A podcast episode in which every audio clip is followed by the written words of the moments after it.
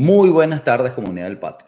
En esta nueva oportunidad vamos a estar desarrollando un tema que es de vital importancia para el quehacer diario, tanto del sector privado como del sector público. Hemos tocado temas de ciberseguridad, sobre todo para el tema del sector privado, las implicaciones que tiene. Hemos tenido invitados como eh, Karpesky, en algunos casos, algún académico de, Colombia que bien nos colabora. Eh, especialistas de ciberseguridad de España que han colaborado siempre con una visión muy estratégica y muy clara sobre las consideraciones de ciberseguridad sobre el sector privado. Pero en este momento vamos a tocar la realidad de la ciberseguridad, la prosperidad y la seguridad sobre el entorno de gobierno. Cómo están los estados, cuáles son las premisas de los estados, cuál es el funcionamiento de esas libertades y valores democráticos que se ven amenazadas por un actor importante de nueva tendencia, que son los ataques de ciberseguridad o los ataques cibernéticos, y donde la infraestructura tanto de gobierno como militar depende de sistemas seguros y por lo cual nos sentimos en riesgo.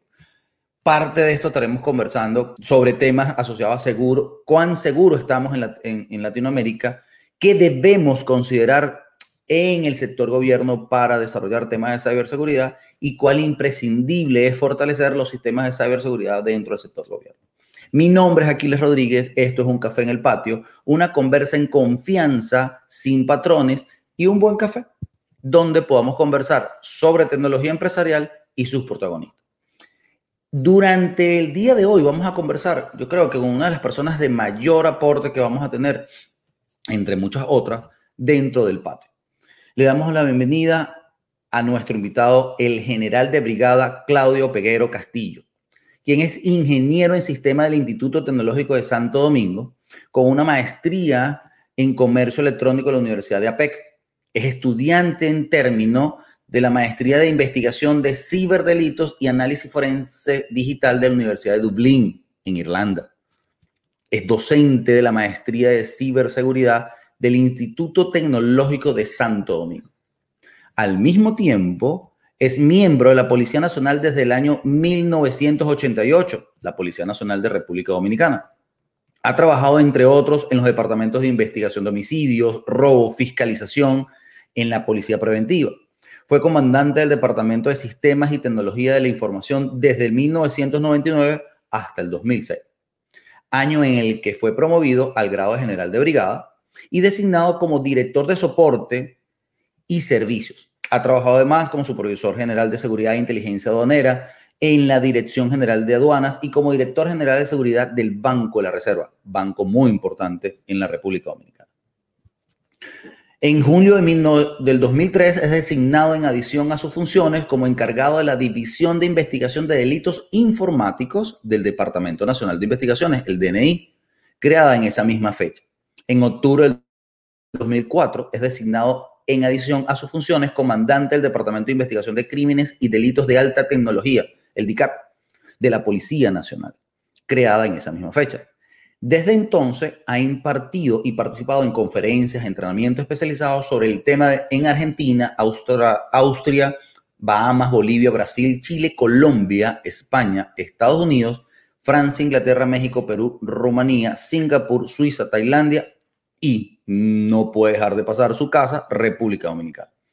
Participó en la comisión interinstitucional que elaboró y sometió al Senado de la República el proyecto de ley contra crímenes y delitos de alta tecnología, hoy la ley 5007, y en la comisión que elaboró la propuesta de revisión de dicha ley en, en el 2020. También formó parte de la comisión que elaboró la Estrategia Nacional de Ciberseguridad y el proyecto de ley de protección de datos personales. Es el representante de la Policía Nacional en la Comisión Internacional contra Crímenes y Delitos de Alta Tecnología desde el año 2007 y ante el Comité Técnico del Centro Nacional de Ciberseguridad desde el 2018. Desde el 2013 es el delegado de la República Dominicana ante el Comité del Convenio de Budapest sobre ciberdelincuencia.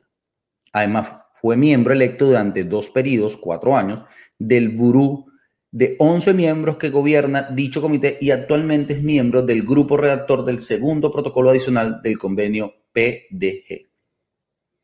Actualmente es director de la Policía Judicial especializada de niños, niñas, adolescentes y asesor del director general de la Policía Nacional en Asuntos Cibernéticos.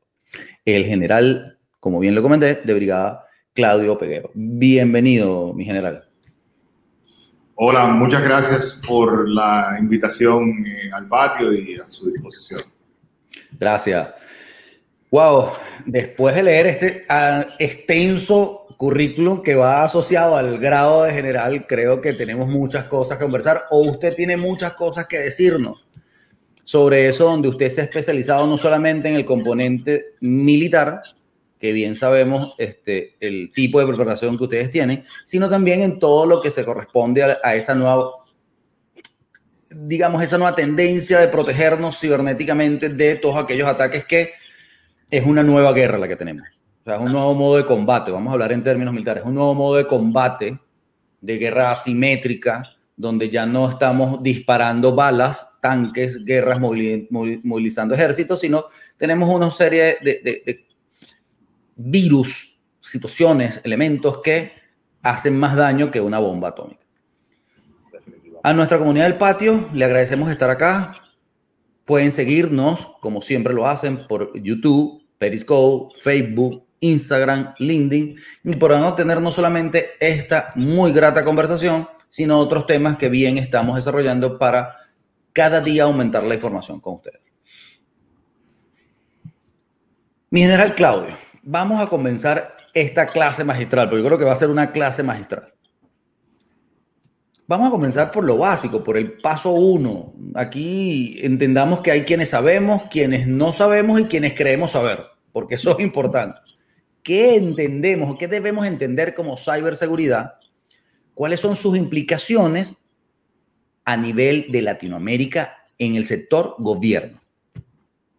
Mira, yo creo que ciberseguridad es digamos que una evolución de, del término eh, o del concepto original de seguridad de tejido, de seguridad eh, de la información, donde eh, digamos que ah, hemos mm, entrado en la concepción muchos otros elementos, muchos otros aspectos que, quizás no se limitan al concepto original de yo proteger un sistema. Entonces, la ciberseguridad yo la puedo ver desde el ámbito personal, yo puedo hablar de mi ciberseguridad, eh, puedo hablar de la ciberseguridad de la empresa, puedo hablar de la, ciberseguridad de la institución, puedo hablar de la ciberseguridad de un Estado. Yo creo que, dependiendo un poco de la óptica de la que estamos viendo, pues es un conjunto de acciones que se deben de tomar tanto desde el punto de vista de, de protección, ¿no? La protección por capas que, que implica una, la, la seguridad de, de, la información, más todo el tema que tiene que ver con la gente, ¿no? Si, si, si hablamos en, en términos eh, informáticos, eh, yo siempre digo que el mayor problema de la ciberseguridad está en la capa 8 del modelo OSI está en la gente, está en, el usuario que está frente al dispositivo. Entonces, ese es un elemento importantísimo de cualquier política de ciberseguridad. Eh, yo pienso que en la región eh, hemos avanzado muchísimo en materia de ciberseguridad. Nosotros eh, hemos estado participando desde hace un tiempo. República Dominicana comenzó primero mirando el tema de los ciberdelitos. Nosotros comenzamos a ver ciberdelitos en 2003, es cuando creamos nuestras unidades de investigación, nuestra legislación de, de ciberdelitos y demás. Y apenas hace 2008 eh, comenzamos a mirar el tema de ciberseguridad ya desde la óptica prevención, ¿no? De la óptica como yo ahora eh, le, le, le, trabajo eh, esa capa de prevención para reducir la ocurrencia de ciberdelitos y para, para proteger información y demás. Y pero comenzamos a trabajar con ese tema ya de manera formal muchísimo, más recientemente 2016, de la mano de la OEA. La, OEA eh, comienza en 2008 a promover entre los Estados miembros que se desarrollen estrategias nacionales de ciberseguridad. Eh, yo de hecho tuve la oportunidad de trabajar con, con la OEA en el desarrollo, de en la actualización de la estrategia de ciberseguridad de Colombia. Y nosotros apenas comenzamos en 2016 con la nuestra ya formalmente. Eh, pero la idea de, de, la OEA era eso, o sea, promover entre todos los Estados miembros que se tuviesen estrategias y además eh, que se estableciesen eh, centros nacionales o equipos nacionales de respuesta a incidentes de seguridad informática que tuvieran CERTs o CECIRS, que tuviesen la responsabilidad de la protección de la infraestructura crítica. Entonces, en ese sentido, hemos avanzado muchísimo. Ya la mayoría de los países de la región tienen sus estrategias, tienen sus, sus CECIRS, están trabajando bastante eh, bien articulados. Eh, yo creo que hemos avanzado mucho.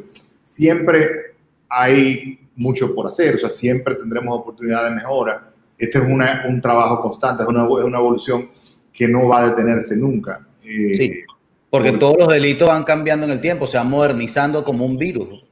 Y lamentablemente el, el, los delincuentes siempre van un, a la paso, un paso adelante porque no tienen que cumplir reglas, no tienen que hacer licitaciones, no tienen que hacer presupuestos, no, o sea, no tienen ninguna de las limitaciones ni eh, burocráticas, ni financieras, ni de ningún tipo que nosotros tenemos. Entonces, siempre vamos a tener que estar eh, transformando, reinventando, o sea, siempre vamos a tener que estar haciendo cambios para poder dar respuesta a esas nuevas amenazas que van a seguir surgiendo en el tiempo. Me llama la atención lo que usted comentó, mi general, en relación a que la OEA está siendo partícipe dentro de este modelo y que los gobiernos han creado ciertas estructuras o están obligados o, están conscientes que tienen que crear ciertas estructuras para estos modelos de prevención. Pero quiero ir un paso atrás. ¿Cuáles son las líneas estratégicas que debe tener esa, esa, ese planteamiento o esa arquitectura de ciberseguridad que la OEA o cada país debe ejecutar, porque al final la OEA debería dar como ente regulador de la política latinoamericana unos parámetros, unas guías, y cada país lo va a adaptar, ¿no? Sé si usted puede darnos la generalidad de, las de esa estrategia y al mismo tiempo cómo estado República Dominicana este, en este sentido.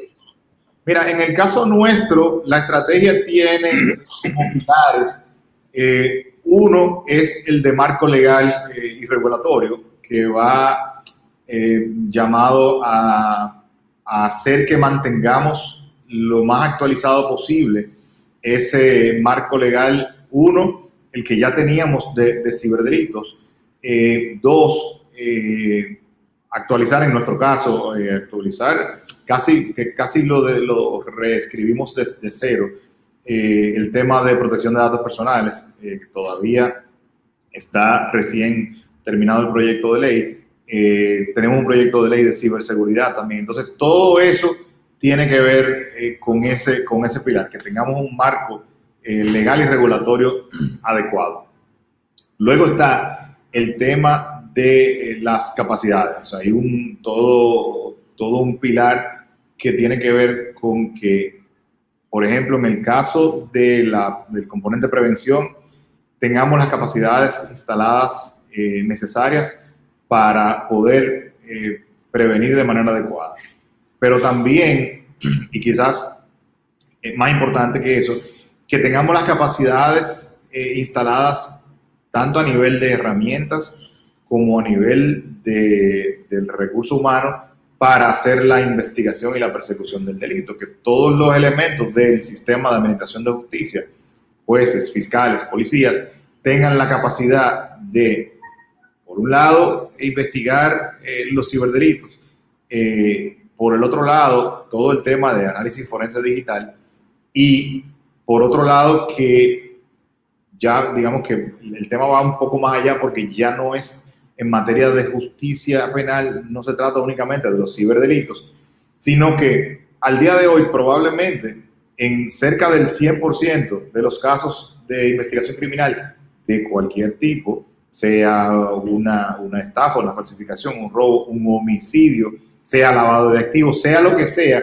cualquiera de estos casos va a tener por lo menos un componente potencial de evidencia digital. Entonces, todos los actores del sistema, aunque no trabajen en el tema de ciberdelitos, tienen que poder entender y manejar el, la evidencia digital y saber cómo identificarla, cuál es la cadena de custodia, qué es lo que se deben hacer. O sea que nosotros tenemos ahí un, un reto importante porque todo el sistema tiene que, que dominarlo.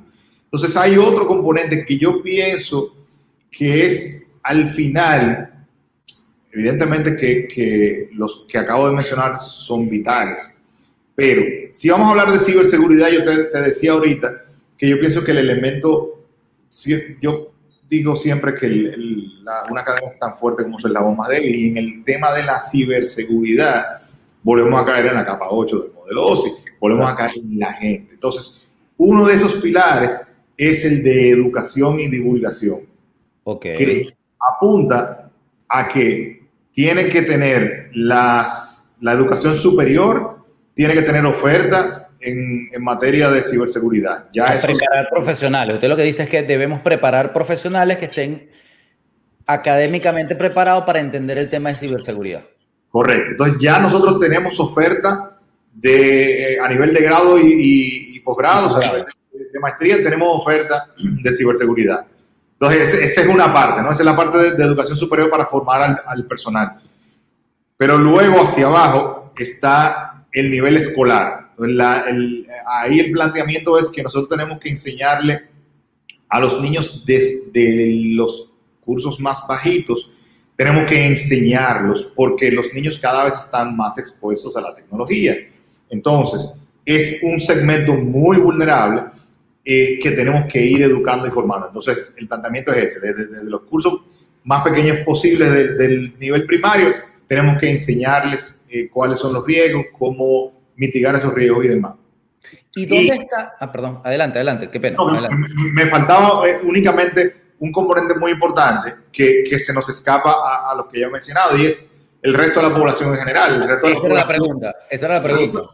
El resto de la población adulta, en su mayoría análoga, que es la que resulta víctima de los delitos todos los días por desconocimiento. Entonces hay cualquier cantidad de, de la, mira, la mayoría de los fraudes que nosotros vemos tienen debajo un componente de ingeniería social. O sea, hay, la mayoría de las personas caen en una estafa mediante un esquema de, de ingeniería social. Entonces, ese, ese componente de divulgación que ya te mencionaba que tiene ese pilar, tiene que ver con hacer campañas de educación a través de los distintos medios de comunicación que hasta ahora se han limitado mucho a eh, redes sociales, portales y demás. Y yo he insistido mucho en que tiene que ir mucho más allá, porque si nosotros pretendemos llegar a una población que presumimos análoga, si esa población es análoga, digamos, por, hacer el símil, no podemos llegar a través de los medios digitales. Entonces nosotros tenemos que hacer campañas por los medios tradicionales. Además, prensa escrita, radio, televisión. O sea, nosotros tenemos que usar todos los canales posibles para llevarle el mensaje a la gente de cuáles son las modalidades que los delincuentes están utilizando para que tanto ellos se puedan proteger como para que a sus familias pues también puedan orientarlos eh, con, con, ese tema, porque hoy en día, y yo pienso que, que, en toda la región se está dando ese fenómeno, hoy en día ya casi toda la población, sin importar su nivel socioeconómico o educativo, está expuesta a la tecnología. Casi todo, aquí nosotros tenemos eh, más teléfonos móviles que habitantes. Eh, eso no significa necesariamente que el 100% de los habitantes lo tienen, porque algunos tendrán 3, 4 dispositivos. normal de los países, normal de nuestros países. Pero tú te fijas y tú sales a la calle y ves, de nuevo, personas de cualquier nivel socioeconómico con un smartphone. Entonces, esas personas tienen eh, redes sociales, usan, eh, usan WhatsApp, tienen una cuenta de Facebook, etc. Entonces, están expuestos a eso. Eh, y, ni, entremos en el, en el, tema del Internet de las cosas, que, que viene a complicar muchísimo. Aumenta el problema, aumenta el problema. Ahora, en ese tema de las personas que, que, que me leyó la mente, porque creo que, que, me faltaba eso, yo decía, oye, preparamos a los profesionales, preparamos a las nuevas generaciones, pero hay, un, hay una, una generación en el medio que tiene que entender también. Ahora, eso me lleva a la siguiente inquietud, o sea, yo quisiera que nos explicara cuáles son los riesgos, cuáles son esas amenazas este, donde los ciberdelincuentes están enfocando sus esfuerzos para atacar esa masa del medio. Porque es el papá del, chamo, del niño que está en el colegio, dije, dije chamo, una palabra muy venezolana, ¿ok? Este, y, y es donde se realiza esa ingeniería social, ¿ok? Sin embargo, hay tecnologías que atacan a todos en, en formato vertical, por ejemplo, los ransomware O sea, hay un tema de ataque que es parte de la ciberseguridad. Entonces, coméntenos un poco, o sea, este, ¿dónde están desarrollando esos ataques y dónde están las vulnerabilidades nuestras? Mira, yo creo que, que la vulnerabilidad primaria, hay, hay de todo. Eh, porque mira, tú mencionaste, por ejemplo, el ransomware. El ransomware, si, si lo vemos desde la óptica de empresas, por ejemplo, cae en un elemento tan elemental como una política de respaldo. Eh, entonces, yo creo que, que eh, tenemos riesgos en varias, en varias capas y hay, y hay una capa que tiene mucho que ver con eso, con las políticas de la empresa en muchísimas cosas. Eh, podemos hablar del, de, por ejemplo, del fraude de, del Business Email Compromise. Eh, tiene que ver también con un tema de políticas de, la empresa. Entonces, donde no hay políticas claras, eh, hay más oportunidades para este tipo de, ataques.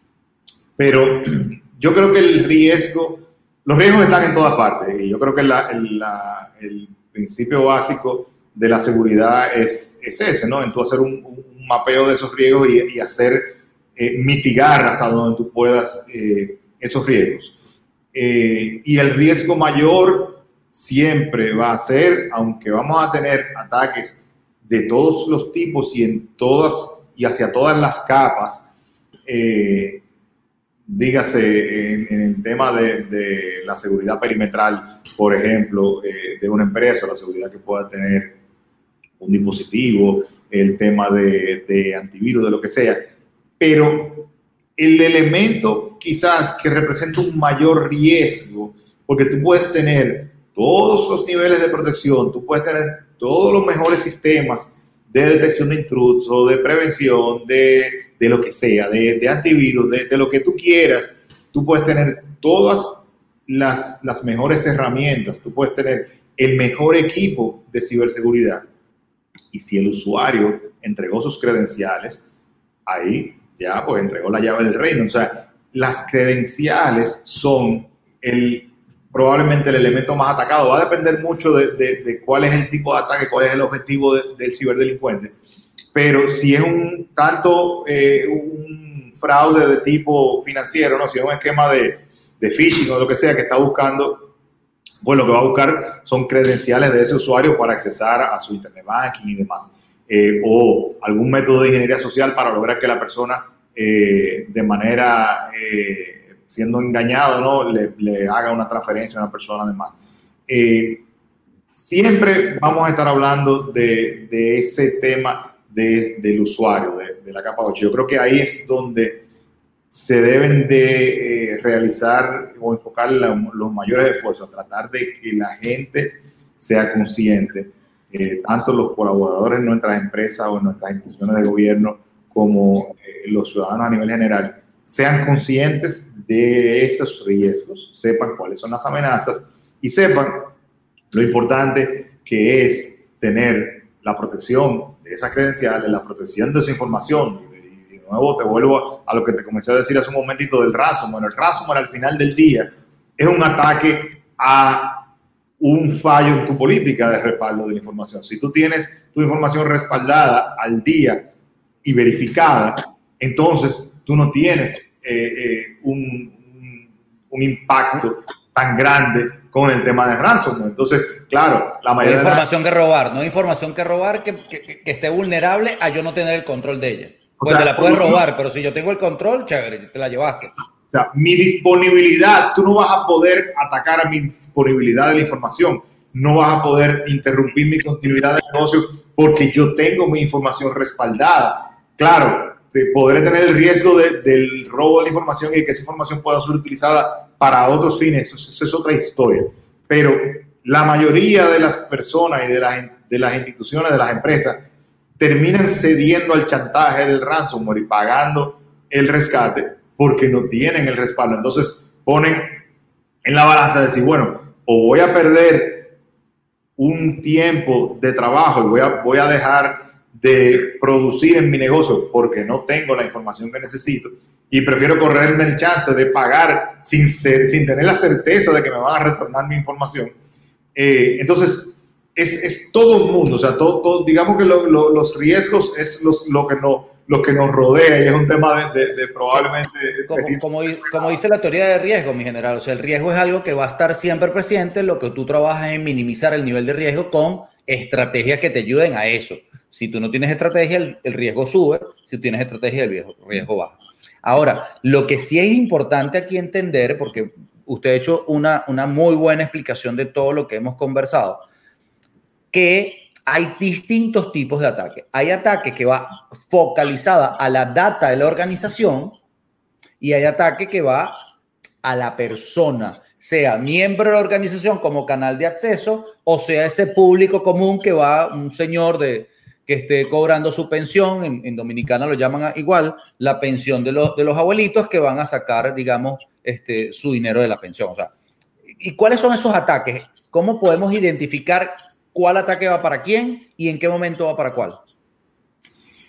Mira, yo creo que va a depender mucho del escenario en, cada, en cada caso, ¿no? En, cada país. Eh, por ejemplo, nosotros vemos muchísimo aquí los ataques de phishing. Eh, entonces, es, es, un tema de tú focalizar esa, esa campaña que yo mencionaba hace un momentito, tú focalizarla hacia eso, o sea, advertirle a la persona que alguien le va a enviar un correo haciéndose pasar por su entidad financiera, diciéndole que eh, hay un problema con, lo, con el sistema de los usuarios, que van a expirar toda la clave y que tienen que actuar rápidamente porque si no la actualizas hoy, porque es un, poco, la ingeniería social juega un poco a eso, a, la inmediatez. Asimismo, como funciona ese fraude de, de Business Email Compromise que yo decía hace un momentito, juega con eso, juega con el si tú no actúas ahora, va, hay un problema o tienes eh, un riesgo determinado. Entonces, es enseñar a la persona eso, enseñar el, el tema. Nosotros tenemos muy de moda eh, en estos días aquí el,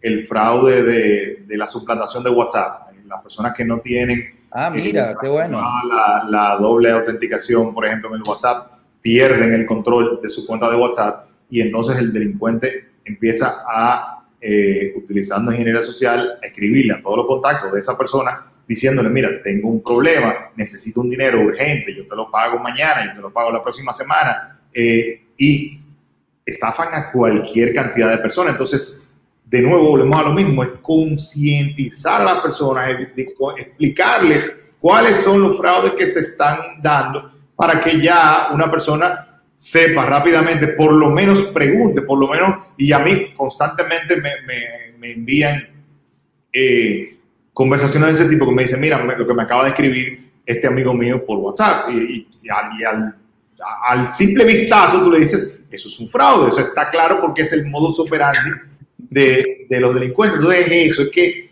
que esa, eso no solo lo sepamos los profesionales de, de la ciberseguridad o los, que somos responsables de investigar y perseguir el ciberdelito, sino que ese usuario que va a ser al final del día la víctima, lo sepa previamente y en el momento en el que reciba ese mensaje de WhatsApp, ese mensaje de correo electrónico, ese SMS, esa llamada telefónica, porque tenemos también muchísimos casos de, phishing, ¿no? De lo que se ha eh, eh, acuñado como el phishing de, voz, ¿verdad? Phishing, smishing, phishing, eh, que lo sepa al momento en el que reciba ese mensaje, como mínimo lo ponga en duda. Si, si, si no logramos que lo descarte de plano, que, sería lo idóneo, que, que, ya conozca la fisonomía del ataque y diga, esto es un fraude, eh, pero que por lo menos lo dude y diga, ah, sí, está bien, dame un momento y fuera de banda, ¿no? Eh, pues contacte con la persona, dice, déjame llamarte, déjame hablar contigo por teléfono. Y te digo, fulano, cuéntame, ¿qué te pasa? Lo que pasa es que en general vamos a estar conscientes de algo. Hoy día la vida nos, nos tiene un torbellino de actividades que actuamos a inmediatez, o sea, pareciera que ya no tenemos pausa en lo que hacemos.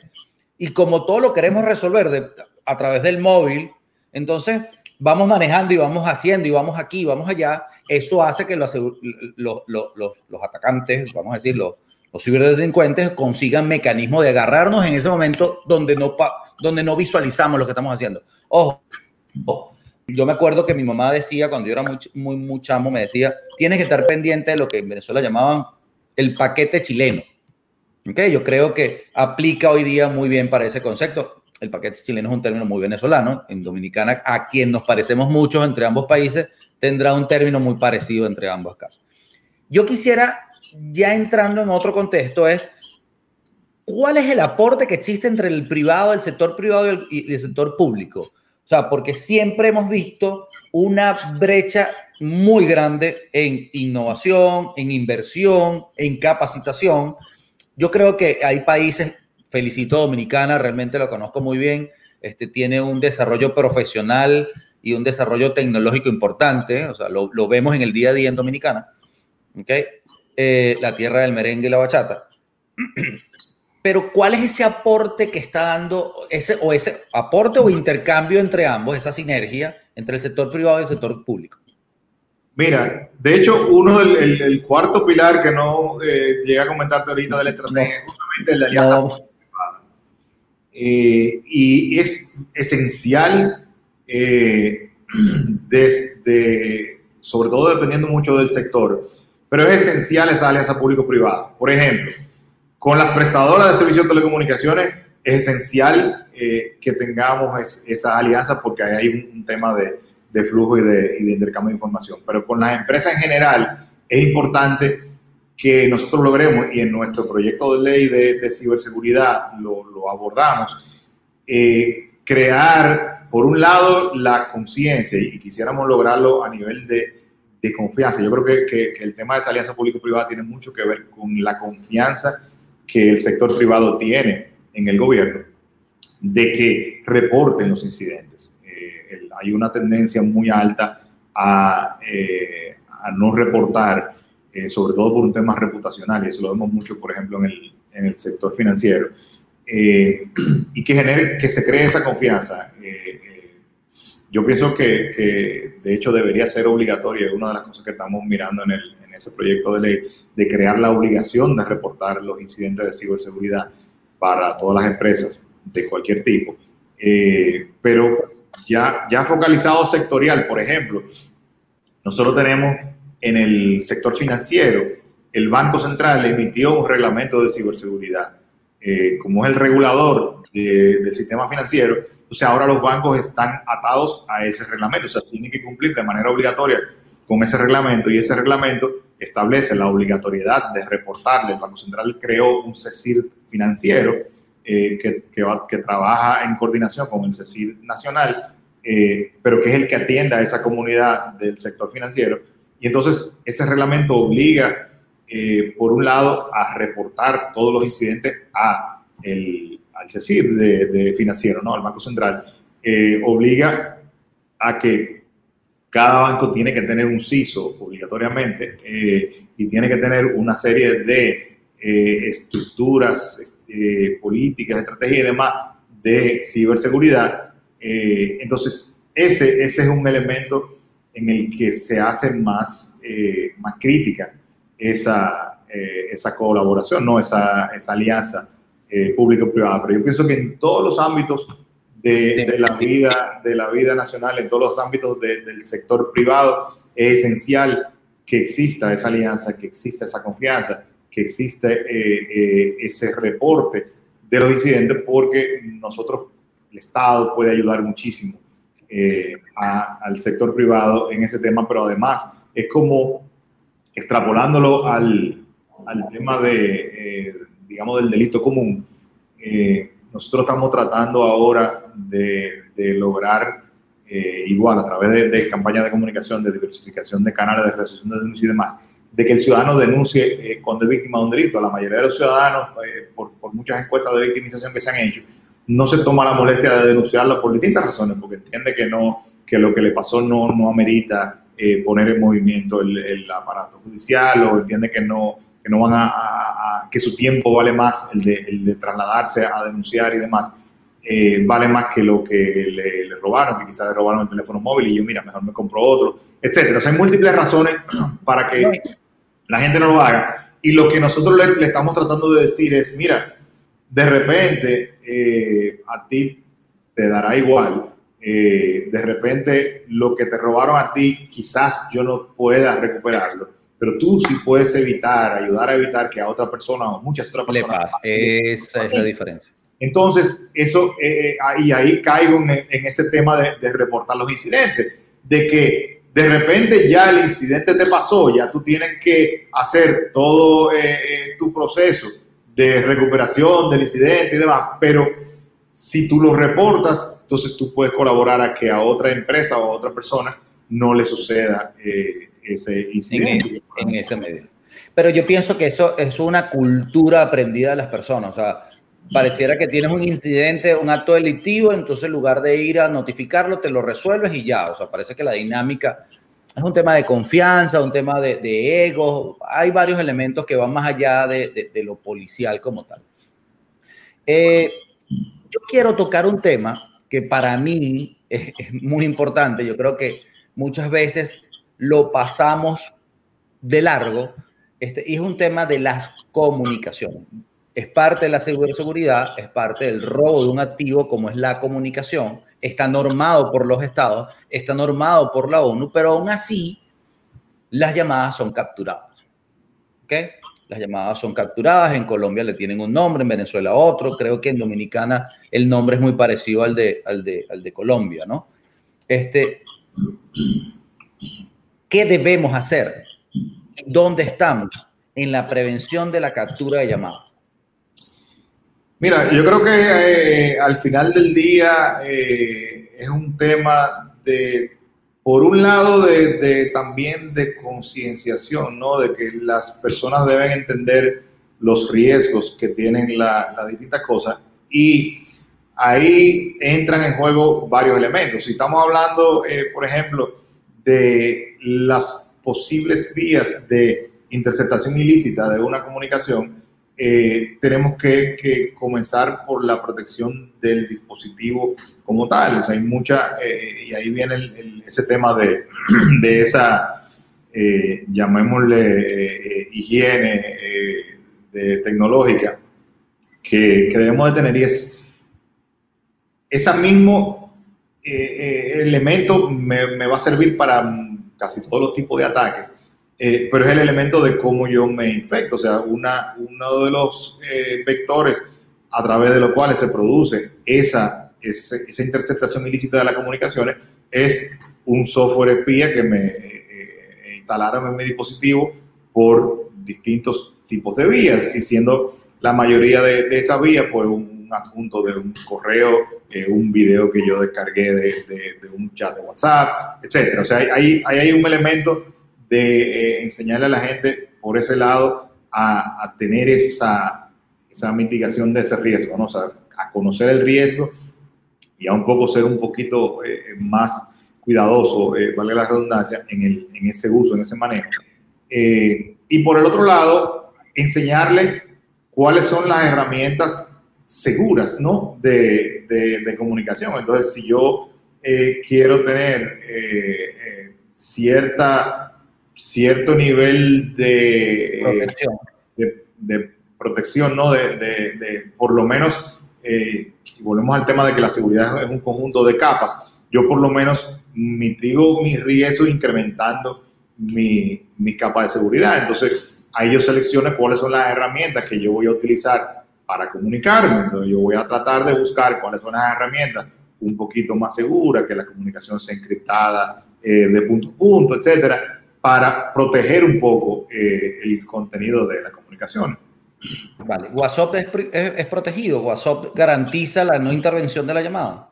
Sí, pero ojo, ahí hay un tema, o sea, WhatsApp, te, yo, si yo tengo una llamada contigo, WhatsApp va a encriptar punto a punto esa comunicación. Entonces, lo que viaja desde mi dispositivo por, el, por la red hacia el tuyo, hasta que llega a tu dispositivo, está encriptado. Pero ojo, que si mi dispositivo está comprometido, la, la inscripción no sirve absolutamente para nada porque mi dispositivo o el tuyo ya lo desencripta, o sea, ya el WhatsApp lo desencripta para entregártelo, para que tú lo puedas escuchar. Por lo tanto, si tu dispositivo está comprometido, no sirvió de nada que la comunicación esté encriptada. Entonces, eso es lo que tenemos que entender.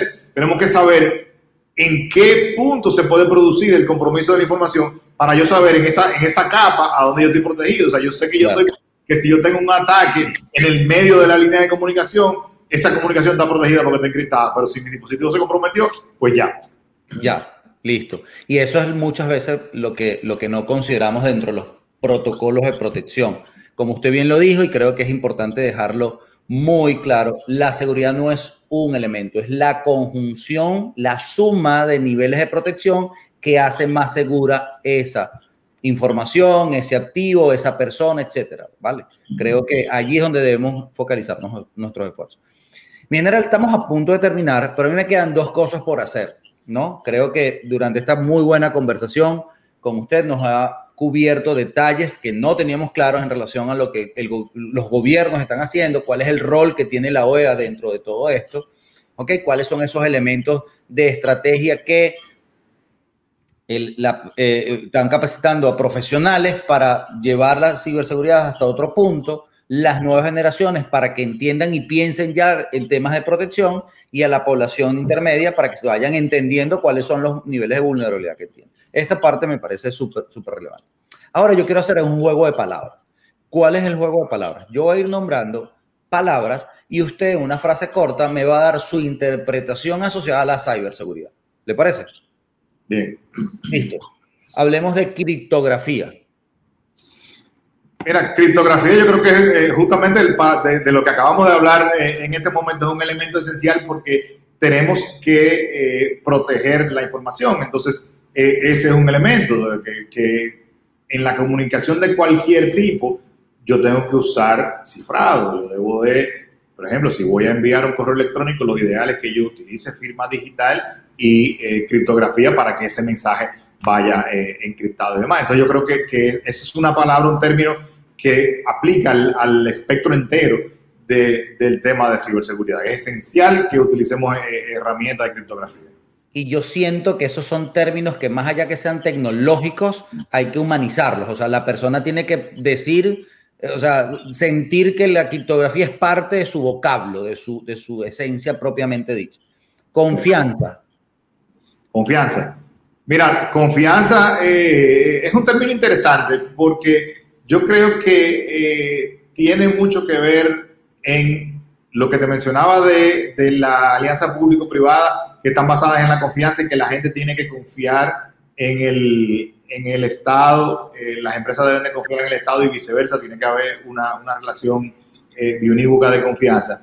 y también yo creo que, digamos que aplica hacia los dos lados, ¿no? De que, tenemos que, que tratar de que la gente no tenga un exceso de confianza eh, en, en, hacer eh, cosas que hay gente a veces que, que piensa en el Internet como, como un lugar mágico y abstracto eh, y quizás se confía demasiado de muchas cosas, se confía y, vuelvo y te digo que, es un término que aplica positivo y negativamente. Sí, Por ejemplo, por ejemplo, toda la base de los fake news tiene que ver con que la gente, y, del phishing también, y de la ingeniería social, tiene que ver con que la gente tiende a creer todo lo que lee. O sea, si una persona lee algo en un periódico, lee algo en una revista, lee algo en el internet, ¿verdad? Entonces lo da como palabra de Dios, lo cree como bueno y vale, y dice, sí, sí, eso es verdad, pues yo lo leí en internet. Entonces, ahí aplica también el tema de, ese exceso de confianza. Tenemos que, tener un balance. En, balance en la confianza. De tener el suficiente nivel de desconfianza eh, en, un tema que tiene algunas, por lo menos alguna característica determinada. Eh, y también eh, aplica hacia el otro lado. Yo creo que, por ejemplo, en el sector financiero, el sector financiero está basado casi en su totalidad en la confianza. Y de hecho, eh, por eso es que un, simple rumor a veces se lleva de encuentro a una, a una entidad financiera porque le provoca una estampida, porque si la gente no confía en esa entidad financiera va, a sacar su dinero. Eh, y, esa es la causa por la que muchas veces no, no, se, no se denuncian los delitos, no se reportan los incidentes, porque esa entidad financiera, pues su reputación es probablemente su activo principal o uno de sus activos principales, y entonces necesita que la gente confíe. Yo creo que que hay, hay todo un mundo que, que tenemos que, trabajar alrededor de esa palabrita. Formación. Formación esencial. La formación es esencial eh, tanto en los actores del sistema de administración de justicia, en los responsables de la ciberseguridad en las empresas y en la población en general, eh, pues es esencial que tengamos la suficiente formación como para entender la amenaza. Vale. Lo último que quiero, y esto en función de, lo, de dónde estamos hablando y hacia dónde vamos a presentar este contenido, que es las redes sociales. Yo quiero su opinión sobre qué son para usted las redes sociales hoy día, ¿ok? Y cuánto puede aportar esa red social de hoy día que va en un proceso de cambio y mejoras con distintas redes o distintas plataformas para hacer networking dentro de la red social cómo pueden aportarnos a nosotros o cómo usted puede apoyarse en las redes sociales para mejorar la ciberseguridad en Dominicana, en República Dominicana o en Latinoamérica. Mira, ese es un tema muy complejo. Las redes sociales son un fenómeno súper interesante que yo creo que ha transformado totalmente nuestra vida. Eh, yo pienso que, que, la mayoría de la población eh, tiene una, hace un alto uso de las redes sociales y yo, podría decir hasta que tienen una alta dependencia eh, de las redes sociales. Y yo creo que son una herramienta interesante porque pueden ser un canal que nos sirva para la divulgación de información de, interés que pueda servir para el tema de la ciberseguridad, pero también tenemos la otra cara eh, y es que es un canal que es muy utilizado para la divulgación de noticias falsas. Entonces, ahí tienes un canal de información y es un canal de desinformación. Eh, y, eso es lo que lo hace complejo. Yo creo que ahí tenemos que, si bien podemos hacer un uso y hay, hay, redes sociales eh, que, se hacen un buen uso, por ejemplo, en, ciberseguridad, Twitter es una herramienta que, se utiliza muchísimo y que, es un buen eh, canal de información. Pero yo creo que ahí volvemos a caer en el tema de la, de la educación de las personas. Tenemos que enseñar a la gente, a los usuarios de esas redes sociales, a tener por lo menos unos filtros básicos antes de reaccionar. Las redes sociales nos provocan la inmediatez, eh, todas esas, esas herramientas ahora de, de mensajería instantánea, sobre todo, nos, nos crean una, como una sensación de que estamos obligados a la inmediatez. Yo creo que en América Latina se da eso mucho y, en República Dominicana es un tema que es, eh, yo creo que quizás eh, muy, muy marcado, en que nosotros queremos ser los primeros en, decir las cosas, nosotros queremos ser los más enterados, queremos ser lo que, el que primero mandó al grupo de la familia o al grupo de la promoción del... Eso es un nivel de autoridad, se llama nivel de autoridad en redes sociales. Si tú informas constantemente y siempre tienes la bomba, entonces ya el periodista no tiene valor si no tienes tú, entonces tú eres el referente. Exactamente. Entonces, como tenemos esa, esa necesidad tan arraigada de, de, de De reconocimiento. Lo informamos sin filtro y mira que le está pasando incluso a los periodistas. Nosotros hemos tenido aquí en los medios de comunicación muchísimas situaciones por eso, porque los periodistas ya ni siquiera están filtrando la información por ese tema de la inmediatez, todos los medios de comunicación nuestros tienen canales de, redes sociales, por ejemplo, Instagram. Todos los periódicos nuestros tienen su, su cuenta de Instagram. Y constantemente estamos viendo que los periodistas postean información sin siquiera haberla verificado y después tienen que estar quitándola, tienen que estar eh, corrigiéndola, porque luego se dieron cuenta de que era una información falsa. Entonces, tenemos que crear una cultura de validación. O sea, si yo ¿Cómo es posible que si a mí me llegó una noticia de que, yo qué sé, de que los Estados Unidos eh, hizo tal o cual cosa, ahora Estados Unidos le, declaró la guerra a Venezuela, por, por, decirte algo. Entonces, ¿cómo es posible que si eso me llegó por, por WhatsApp o por un, portal de esto de, que se llama eh, elinformador.com, cómo es posible que los medios tradicionales de comunicación ¿verdad? Aquellos que son más sólidos, ¿cómo es posible que tú no lo vayas a encontrar? O sea, ¿cómo es posible que tú no vayas a encontrar en un, en un CDR, en un Herald, en un no sé qué, en esos medios tradicionales, tú no vayas a encontrar una información tan crítica como esa? Entonces, es crear la cultura de tú validar la información. Me acaba de llegar esta información, ok, ¿cómo yo la valido? Es una noticia, es una noticia de envergadura internacional. Déjame mirar, déjame entrar a estos cuatro o cinco periódicos, a estos cuatro o cinco eh, canales, portales de canales de noticias y déjame ver qué dice al respecto. Si yo no encontré nada, entonces, bueno, digo, lo más probable es que sea falsa. Entonces ahí entramos en, volvemos al punto de la inmediatez y como quiero tener autoridad y reconocimiento dentro de las redes sociales, entonces la lanzo de la primera mano. Ojo, yo también creo y soy fiel creyente de esta teoría, que así como la política generó en su momento un patrón de comportamiento social, las redes sociales están dando un patrón de comportamiento social, o sea, de otra manera, ¿ok? Donde este, en la medida en que tú crees ese, ese bombardeo de información por diferentes plataformas sociales, hay una reacción social en consecuencia de, la población como tal. Sales a protestar, o sales en favor, o sales en contra, o te quedas en casa, cualquier reacción que tenga que tener. Entonces, sí es las redes sociales, a mi entender, y lo interpreto de sus palabras, una plataforma que sabiendo construir una estrategia comunicacional podemos obtener un beneficio de la población en función de, lo, de lo informativo, así como también de lo preventivo. Es decir, demos el uso correcto a las plataformas para lograr un objetivo que tenga beneficio para la población. Yo con esto me quiero, quiero terminar. Creo que esta fue una conversación, wow, que puede extenderse por mucho más tiempo, pero bueno, hay distintos tipos de compromisos. Creo que hay temas que podemos profundizar en vertical en su momento, lo vuelvo a extender su invitación, tiene este canal abierto para que sirva para su institución, para usted mismo poder este, impartirnos ese conocimiento que tan necesario es para cada uno de nosotros. No sé si tiene alguna palabra de despedida. Eh, no, agradecerte eh, de nuevo por, por, la oportunidad, por la invitación y, reiterarme a, la orden cualquier eh, otro tema que quisiera desarrollar, pues estoy a, a su disposición enteramente.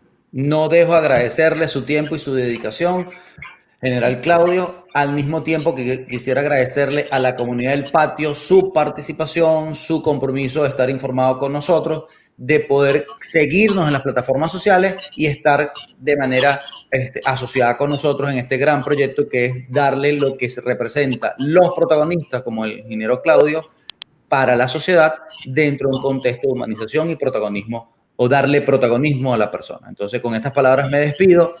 Feliz tarde, mi general, que la siga pasando bien. Y bueno, cuando abran los vuelos, voy para Dominicana, que me la disfruto siempre. Un abrazo. Feliz tarde. Igual, hasta luego.